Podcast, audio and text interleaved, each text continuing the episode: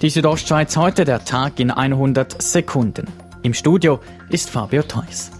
In Klosters hat das Stimmvolk mit 78 Prozent Ja gesagt zu einer neuen Tourismusfinanzierung und der Modernisierung des alten Tourismusgesetzes. Gemeindepräsident Kurt Steck sprach auf Anfrage von einem wichtigen Signal des Stimmvolks. Es ist sehr wichtig, um eigentlich all die touristischen Aktivitäten und Angebote im gleichen Rahmen und im gleichen Stil äh, können weiterzuführen. Das Gesetz tritt zur kommenden Wintersaison in Kraft.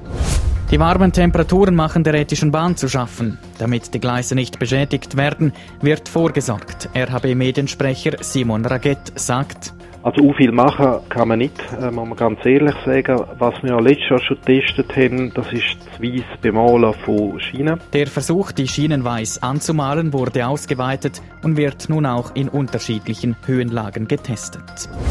In der vergangenen Nacht hat in Chur ein Gebäude an der Masanzerstraße gebrannt. Vor Brandausbruch hätten sich mehrere unbekannte Personen in der Nähe des Gebäudes aufgehalten.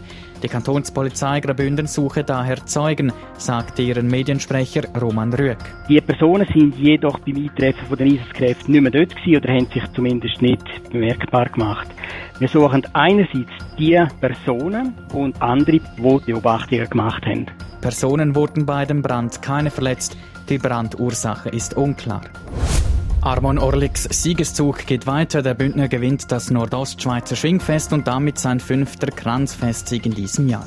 Armon Orlik setzt sich im Schlussgang gegen seinen Verbandskollegen Dominik Schneider durch.